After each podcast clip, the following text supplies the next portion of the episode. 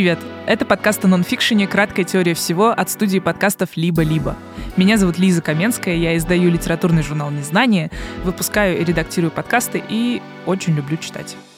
Меня зовут Саша Баженова-Сорокина, я филолог, занимаюсь теорией повествования, преподаю и перевожу. И я тоже очень люблю читать. В этом подкасте мы будем обсуждать не художественную литературу, которая, как и художественная, бывает очень-очень разной. Такой же разный, как «Убить Билла» Тарантино и «Седьмая печать Бергмана». И читать ее можно так же по-разному, как и смотреть кино на большом экране с кинопленки или в автобусе с экрана айфона.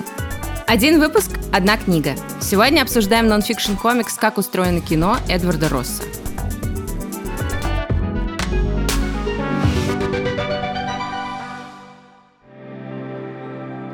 «Как устроено кино. Теория и история кинематографа». Автор Эдвард Росс. Написал он ее в 2017 году, и в том же году издали и перевели ее у нас Ман Иванов и Фербер. Переводчица с английского Екатерина Тартунова.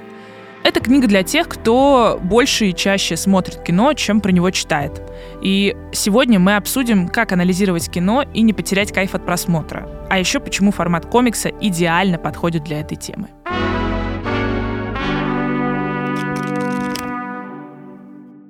Расскажи, как ты вообще эту книжку начала? Где ты ее нашла и как ты к ней пришла? Слушай, я ее нашла гугляжом комиксы. Я думаю, что мы с тобой не будем долго объяснять, что комиксы — это такая штука, которая не только про супергероев или не только для детей, и она бывает для разных возрастов. Дорогие слушатели, доверяем, что вы это и так базово знаете, но, может быть, вы не пробовали читать комиксы или не подворачивалась нужная книжка или достаточно интересная книжка? Давай мы все-таки скажем просто, что как для себя, по крайней мере, мы вместе с э, теоретиками осмысляем комиксы, что это отдельный медиум или вид искусства, синкретический. Синкретический, как, например, в свое время опера или кино. То есть в нем есть и визуальная составляющая, и текстовая. И как любое искусство, которое относительно новое, он действительно пока не всегда получает хорошую репутацию в каждой отдельной стране, в каждой отдельной культуре. И к тому же его просто нужно действительно научиться читать немножко. История просто в том, что картинка, которая перед вами, это другой вариант текста. Это на самом деле другой вариант языка. Это язык, буквально, визуальный язык. Поэтому он и не рисуется идеальным и потрясающим, каким-то сложным, потому что чем сложнее каждый отдельный рисунок, тем наш глаз хуже фокусируется на его грамматике, на том, Mm, какие mm-hmm. смыслы передаются и зачем они передаются.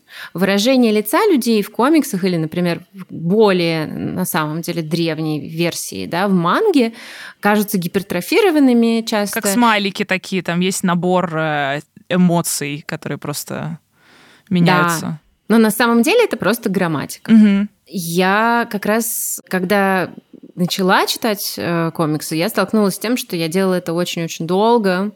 Я рассматривала каждую картинку отдельно от целого, и я думала, что, господи, я трачу очень много времени, это все странно. А еще до того, как я начала их читать, я просто смотрела на них на там, витринах магазинов и думала, что ну, это же все нарисовано гораздо хуже чем живопись. Хотелось бы. Чем да. живопись, чем, не знаю, графика настоящая. Настоящая. Я начала комиксы читать, может, года два назад. И я сначала себя корила, что я недостаточно рассматриваю каждый отдельный кадр. Потому что мне казалось, ну вот это же вид искусства, и вот мне надо отдельный каждый кадр рассматривать как маленькую картину и уделять этому внимание.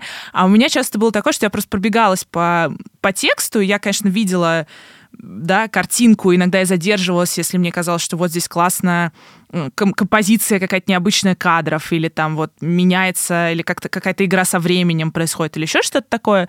Но в целом я читала, наоборот, как мне казалось, слишком быстро у меня была проблема, и я думала, вот, я недостаточно уважаю труд комиксистов, я вот просто быстро схватила историю, и все. Так что это, конечно, интересно, что у нас с тобой разные требования были от, от себя на старте.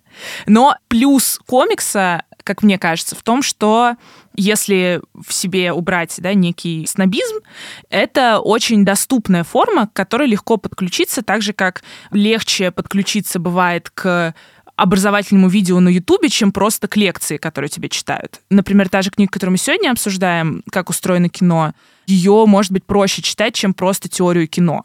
Потому что если бы эта книга была «Как устроено кино. Теория и история э, кинематографа» типа на 600 страниц небольшим шрифтом, было бы тяжеловато. Ну, в смысле, у тебя нет желания взять ее с полочки и как-то принести домой, скорее всего. Кино Делеза, оно очень красивое, большое. Желание, то есть у меня купить его было. А, но страниц 7, наверное. И иногда ну, еще отдельные главы смотрю. Да, да, да. И читать про кино не так интересно, как иметь возможность одновременно слышать анализ кино и смотреть, что анализируют. Я поэтому, например, люблю очень смотреть видеоэссе про кино, потому что это очень логичный жанр. Потому что ты одновременно видишь кадры и слушаешь, что тебе рассказывают про эти кадры. Вот, и здесь в комиксе получается что-то похожее, что тебе одновременно рассказывают, не знаю, про э, Носферату или про гражданина Кейна или про Джеймса Бонда, и ну, комиксист тебе может показать какие-то кадры или выделить то, что ему кажется интересным, и как-то, в общем, это визуально представить. Еще отдельно большой плюс, э, который этот комикс может себе позволить, это то, что если бы в книжке было такое количество кадров, то эта книжка стоила бы безумных денег, да, и, скорее да. всего, автор не смог бы ее просто вообще выпустить. А Рос в данном случае очень удобно делает, поскольку он рисует. Это одна из вещей, которую сразу можно сказать про книгу. Там приятно играть в угадай кадр. Вот, да, что... да, да, да. Вообще Эдвард Росс, который ее, собственно, написал, профессиональный иллюстратор, и он, у него есть э, некое там высшее образование по э, теории кино, но в целом он не занимается именно кино профессионально. На английском называется в оригинале «Филмиш». Еще он написал книгу «Геймиш», соответственно, про... Игры. Да. Больше о нем ничего не известно. Не то, чтобы это какой-то великий человек и его э, произведение, но книжка классная. Да, мне тоже очень понравилось. Ну, я вообще люблю очень комиксы за то, что это просто практически такой мета-медиум за счет вот этой игры и постоянной в мяч между словом и картинкой. Например, Туви Янсен в комиксе «Мумитроли» постоянно делала какие-то мета-шутки, показывая нам попу Мумитроли, потом поворачивающуюся Мумитроли, который говорит «Зрители!» Вот еще вот эта вот мета-часть, она выражается в том, что в «Как устроено кино» бы сам появляется на страницах комикса, и он иногда играет в такого лектора, или он может быть вообще встроен в кадр. Например, там есть э, страница, где он рассказывает про космическую Одиссею, про фильм Кубрика, и он там просто появляется как бы в скафандре, и такой вот в космосе в скафандре нам что-то рассказывает. Это вот такая игра с художественным пространством, которое, в принципе, продолжает длительную традицию вписывания художников или авторов в свое произведение. От этого сразу какая-то другая связь с этим автором получается. Автор немножко становится на твой уровень. Он в итоге тоже часть повествования и живет как ты, а не где-то, как демиург существует за пределами книги. Наоборот, если вы интересуетесь, хотите почитать нонфикшн, но вам все время как бы вы как только увидели этот э, кирпич и думаете, что О, нет, я слишком тупой для этого. Это автор нонфикшн комикса по-другому относится к своему читателю. Он, в принципе, не сверху вниз смотрит. Что мне еще очень понравилось в этой книге, и почему я именно этот комикс предложила обсудить, это то, как эта книга выстроена в смысле а, того, как в ней рассказывается о кино. Часто книги о кино, они разделены как-то довольно классические, типа там, может быть, по странам, либо, не знаю, по фамилиям режиссеров, либо по году, когда все это снималось. А Рос одновременно показывает нам, как кино работает как медиум и как кино развивалось как медиум. И это гораздо эффективнее тебя заинтересовывает, в том числе в истории, в том, что было. Потому что когда тебе рассказывают, типа, ну вот, да, там немецкий экспрессионизм, вот, там было черно-белое кино, что-то тебе как бы говорят, что... Ну, это как вот в целом часто бывает про историю искусства. Ты слушаешь, ты как понимаешь, это важно, да, и вроде как они что-то интересное открывали, а вот потом они поняли, что можно убрать перспективу, а вот потом они еще что-то поняли, но как-то это недостаточно торкает, что ли. Ну, в смысле, ты не понимаешь глубину и вообще масштаб этого великого открытия. У него первая глава называется «Глаз» ты как бы открываешь книжку по кино, и ты думаешь, ну сейчас мне там будут рассказывать про что-то Голливуд, теория, вот как работает. А он такой, глаз. Давайте поговорим о, то, о том, что кино мы воспринимаем глазами. Камера это тоже глаз. И надо понимать, что камера не объективна, что ее кто-то куда-то наводит, что она может как бы в разных местах стоять.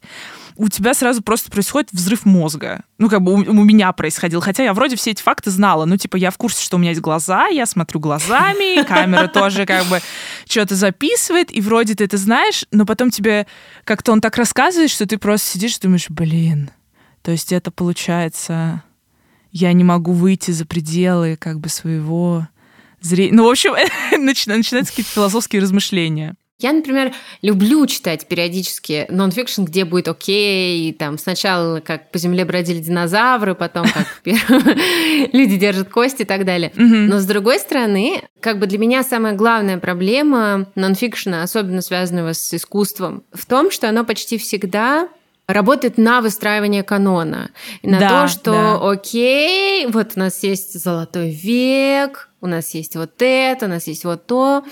И получается, люди, например, вместо того, чтобы смотреть современное кино или читать современные книги, такие, о боже, у меня же там не весь Пушкин перечитан. И не весь Бергман пересмотрен. Абсолютно, да. То есть очень легко настроиться на то, что все классное уже было, Потому что посмотрите, сколько про это книжек. Угу. Книжки Росса мне, например, очень нравится, насколько он переплетает поп-культуру и высокую элитарную да, культуру. Да, да, да, да.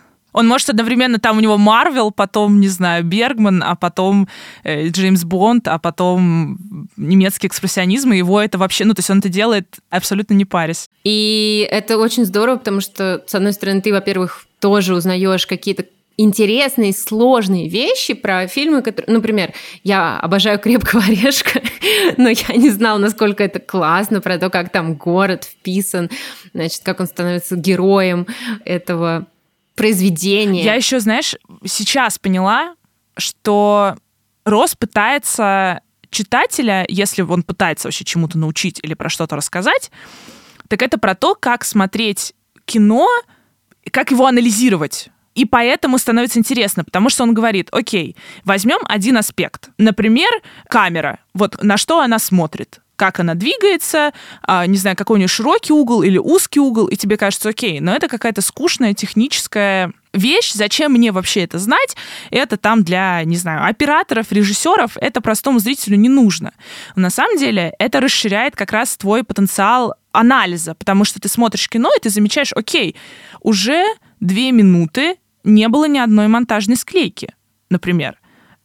Что, это что-то значит, это почему-то сделано. Как бы Рос помогает понять, как задавать вот эти вопросы, почему, зачем и насколько очень маленьких вещей можно обратить внимание на самом деле.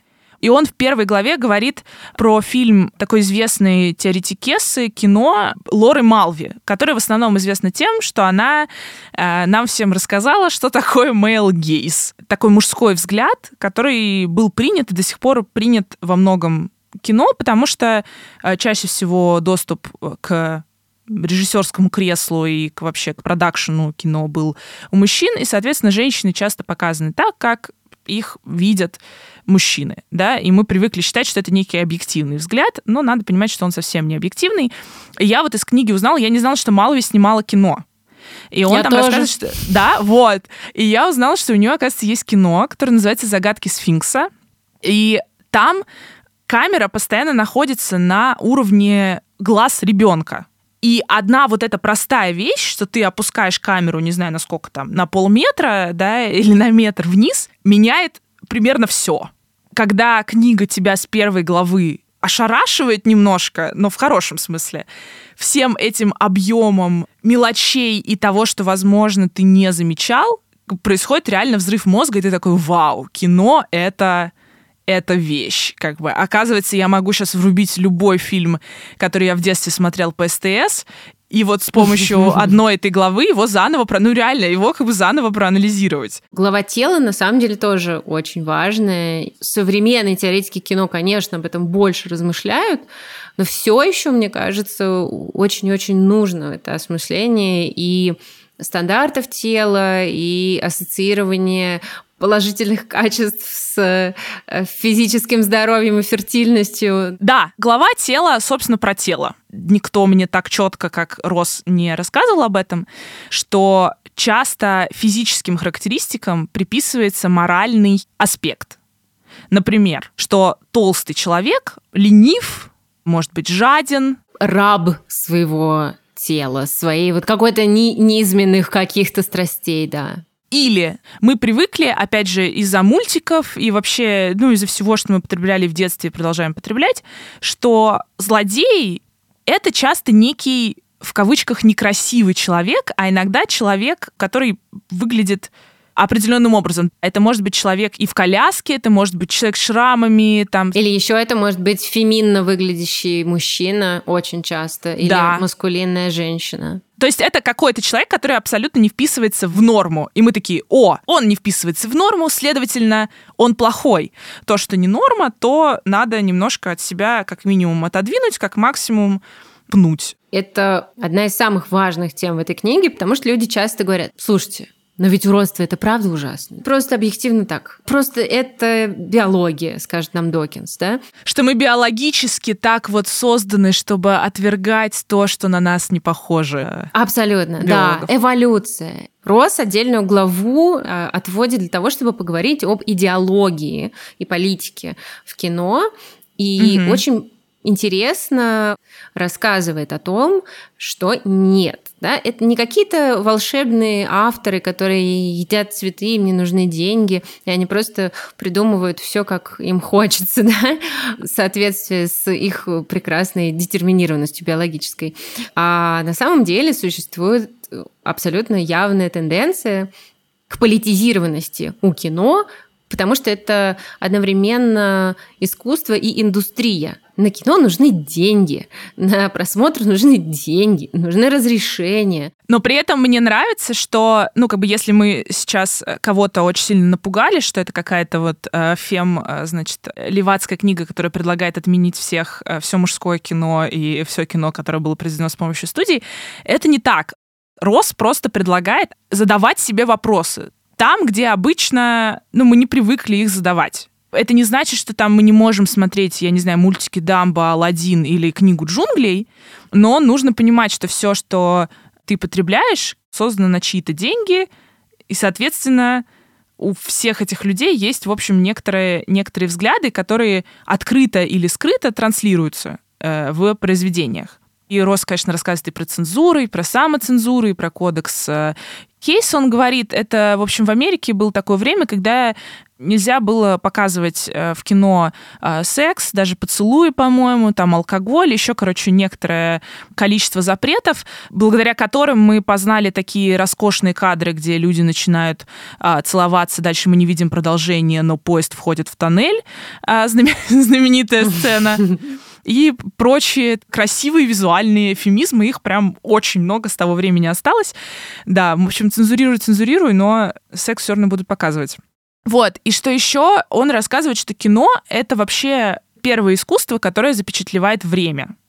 Нам сейчас сложно, наверное, ну, мне сложно понять всю мощь этого открытия, потому что, ну, очень сложно представить, что этого когда-то не было. Потому что сейчас как бы ты постоянно там делаешь фото, делаешь видео, это кажется чем-то очевидным. Типа, конечно, я вот сейчас взяла и сняла. И вот я, у меня этот кусочек времени случился. И также, так как мы смотрим, я не знаю, телевизор, да, где всегда есть монтаж, мы привыкли вообще к такой вещи, как монтаж. И тут эм, и у Росса есть целая глава «Время», где он, собственно, рассказывает, что кино — это искусство, которое контролирует время и управляет временем. А, в том числе с помощью монтажа. И он там цитирует Тарковского, который красиво говорит, что вот у скульптора есть глыба камня, а у кинематографиста есть глыба времени с которой он может по-разному управляться. Вот. И это такая вот прям теоретическая как бы глава, вот там Тарковский, там «Русский ковчег», это кино Сакурова, которое снято одним кадром, то есть там буквально полтора часа, это один кадр. И это такое вот, значит, тоже достижение кинематографа. И про монтаж, мне кажется, интересно говорить, потому что он тесно связан с комиксом. Комикс тоже работает с кадрами. Конечно. И с монтажом. И с монтажом, да. Ну и вообще про монтаж тоже интересно думать. Мы сейчас воспринимаем его как что-то естественное, и мы привыкли, что если нам показали, не знаю, тарелку, да, как у Кулешова, у кинематографиста был этот вот эксперимент с тем, что, значит, я показываю тарелку каши, потом плачущего младенца, потом снова тарелку каши, и мы такие, ну, конечно, он плачет, потому что он хочет тарелку каши. Мы привыкли, что у нас просто щелкает. Мы такие, ну, да, это так работает. Хотя вообще-то это магия. Это иллюзия, это обман в каком-то смысле. Это фокус. Это фокус, да. И надо понимать, что когда смотришь кино, тебе показывают фокусы. Потому что у тебя, когда в одном кадре женщина плачет, а потом в другом кадре дом горит, и ты думаешь, ну, конечно, это так и снималось. Стояла женщина, горел дом. Так, так и было, так и было. Так не было, скорее, скорее всего. Вообще, то, что мне дороже всего в этой книге, это то, что это очень много подробно и разнообразно объясненная идея о том, что кино никогда не снимает то, что так и было. Вообще да, ничего да, да, да. не было. Ничего объективного нет там. Короче, Рос дает все сразу, и причем с современной оптикой. То есть он, когда говорит, например, о документальном кино и о кино на Нукс Севера, которая долгое время считалась там шедевром документалистики, классикой, до сих пор в целом считается, честно говоря, если посмотреть какие-то списки, не знаю, киношкол. А Рос сразу пишет, он такой, да, это классика, но вообще-то сейчас мы знаем, что это не было снято как документальный фильм, что там очень много постановки, что это колониальный взгляд на то, как вот живут некие люди с севера и как они едят э, сырую рыбу и, не знаю, охотятся со стрелами на кого-нибудь. От этого тоже становится, в общем, ближе вся эта история кино. Последнее, наверное, что я хочу быстро сказать про эту книгу, что Рос действительно много говорит о том, как снимается кино, с помощью каких людей, методов и с помощью какой техники. И что кино — это в целом такое искусство прогресса, как вот наиболее потому что оно вот все про технику, про технологии. И сейчас мы это особенно ярко видим, когда у нас там IMAX, у нас 360 снимает камера, у нас есть VR, у нас есть, э, не знаю, 5D, у нас есть спецэффекты, которые уже просто абсолютно нереальные. Ну, в Марвеле буквально там иногда актер просто не снимался в кино, потому что создается то, что называется digidouble, как бы, ну, digital дублер цифровой, э, который за него снимается. Это как бы фокус, возведенный в нереальные степени еще к тому же. Это не просто, ой, на нас едет поезд, и мы в шоке. Это как бы вообще поезд просто летит, и там ты сидишь, и, ты, и это все в 3D, и еще на тебя льется водичка. Вот. А, и это, с одной стороны, конечно, прикольно, и есть элемент восхищения тем, что технологии развиваются, но с другой стороны, и это об этом важно тоже помнить, кино стало демократичнее. И в целом ты можешь снять кино на iPhone и выложить его в YouTube.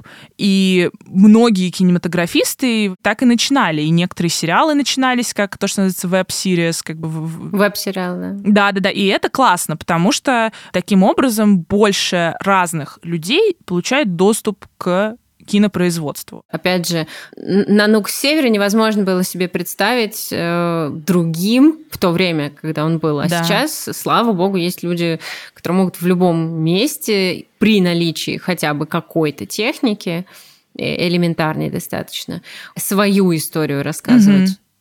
Да.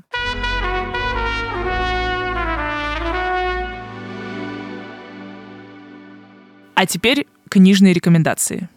Сразу вспоминается книга «Гора HD. Зона безопасности» Джо Сако. Э, это комикс, репортажный комикс о балканском конфликте Боснии. Э, Сако был там журналистом и вместе с читателем оказывается в гуще конфликта. В настоящем времени мы видим то, что происходит перед глазами автора. Это уже классика репортажного комикса и репортажной литературы в целом. Второй пример близок по теме. Это «Война Алана» Эммануэля Гибера. Эммануэль Гибер, французский автор комиксов для взрослых или детей, а, в 30 лет познакомился с Инграмом Коупом, Аланом Инграном Коупом, американским солдатом, который прошел через Вторую мировую войну. И на протяжении следующих 12 лет Эммануэль записывал рассказы Алана о его военных буднях, протекавших вдали от фронта, о нелепых случаях, ставивших под угрозу жизнь солдат, и встречах с самыми разными людьми, сыгравшими важную роль в его судьбе. «Война Ална» — это не репортаж и не хроника, а скорее роман о становлении человека и о том, как он проживает и переживает войну. Следующая рекомендация похожа на две предыдущих. Это комикс Гида Лиля, французского комиксиста. Привет, это Саша из будущего. Мы неверно указываем национальность художника и комиксиста Гида Лиля. На самом деле он канадец. И это важно. Перевода на русский пока нет. Я читала в переводе с французского на английский. Называется «Hostage» — «Заложник». Это история знакомого Делиля, который работал в организации «Врачи без границ» на Кавказе, в Ингушетии в время э, чеченских войн, и его выкрали, и хотели миллион долларов выкупа за него. И эта книга, рассказывающая просто о буднях заложника. Там очень много просто последовательного описания дней, и даже написано там типа день один, день два, день три. Это, по сути, репортаж, но на основе биографии другого человека, не, не собственной. Еще один комикс Гиды Лиля, который есть в переводе на русском, называется «Иерусалим». И это комикс о том, как Делиль приехал за своей женой в Израиль в Иерусалим. Она работала в организации «Врачи без границ», и, соответственно, у нее там были дела, а у него дел не было. Он э, сидел с детьми, ходил по городу и пытался разобраться в том, как живет э, Иерусалим и что происходит между Израилем и Палестиной. И напоследок три книги не о войне, которые издало и перевело издательство No Kissing Press, а написала их Лив Стрёмквист. Первая книга «Плод познания», про то, как на протяжении истории изучались а, женской физиологии месячные, как к ним относились и что о них думали. Очень забавный комикс, как, впрочем, все работы Стрёмквист. А второй «Расцветает самая красная из роз» — это книга о том, что происходит с любовью в эпоху позднего капитализма. И почему, например, Леонардо Ди Каприо встречается только с 20-летними девушками, когда им исполняется 25, он их бросает. Вот, посмотрите, недавно была новость. И третий комикс недавно вышел «Внутри зеркальной галереи». Это такое путешествие вглубь представлений позднекапиталистического общества о женской красоте. Список книг мы оставим в описании подкаста. Так что заглядывайте.